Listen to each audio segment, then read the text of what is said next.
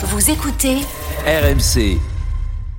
RMC, Manu Conso. Et Eh oui, tous les matins, on parle de votre pouvoir d'achat sur RMC avec Manu Le Chypre. On va parler ce matin logement. Les candidats à la location n'ont jamais autant fraudé pour décrocher un logement. Oui, c'est le gestionnaire euh, Imo Direct qui a euh, ausculté un petit peu tous les dossiers euh, transmis par les candidats à la location pour obtenir euh, un logement. Eh bien, euh, tenez-vous bien, il y a euh, en province à peu près 12% des dossiers qui comportent au moins un élément euh, falsifié, c'est beaucoup, mais c'est plus du double. À Paris et en première couronne, on est quasiment à un quart, un dossier sur quatre qui est euh, euh, falsifié. Avant la crise sanitaire, les dossiers frauduleux ne représentaient que moins de 10% des candidatures euh, à Paris et à peine 5% en région. Alors, comment on explique cette explosion de la fraude? Alors d'un côté, euh, on a une facilité à frauder qui est qui est plus grande. hein. Il y a de plus en plus de, de sites web pour générer facilement des fausses fiches de paye ou avis d'imposition.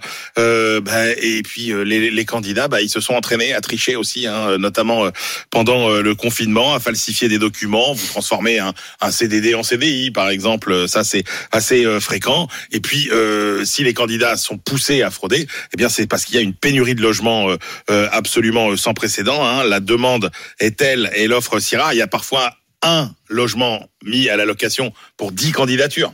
Hein, un pour Ouais, 10. bien sûr. Euh, et donc, bah, les candidats, ils n'ont pas d'autre choix que de mentir pour avoir une Sans chance parler d'obtenir des, des- un logement. des conditions drastiques. Alors c'est ça, parce qu'en plus, euh, si vous voulez, les exigences des propriétaires et des agences de location, quand on vous demande de gagner plus de trois fois le montant du loyer, bah, vous comprenez bien que c'est très compliqué. Sachant qu'attention, ces gens qui fraudent pour obtenir euh, un logement, après vous ne les retrouvez pas forcément comme des mauvais payeurs. hein. Euh, Il y en a plein qui, euh, Bien sûr. il y en a plein qui trichent pour avoir le logement, mais qui après sont euh, des payeurs euh, tout à fait euh, corrects. Et bah, je vais vous dire la vérité. Enfin, je vais pas tout balancer, mais en même temps, euh, pendant qu'on en parle, bah, je reçois des messages, voilà, de de- de- d'amis et notamment d'auditeurs, des RMC, de salariés même des RMC qui me disent, bah moi j'ai été obligé de tricher Bah oui. aussi, de changer une fiche de paye, d'inventer un faux colloque. Voilà ce qu'on m'écrit Ah oui. pour euh, pour réussir à obtenir un logement. Bah oui, Ah, tellement vous trouvez, vous désormais. trouvez un copain, une copine euh, qui, qui se met euh, soi-disant. Bah oui, mais on vous. s'arrange, on est obligé de voilà de, de, bidouiller, on va le dire comme ça, même si à la fin tous ces gens payent leur loyer. Il faut rassurer Absolument. les propriétaires, mais voilà, c'est malheureusement devenu une situation très banale en France.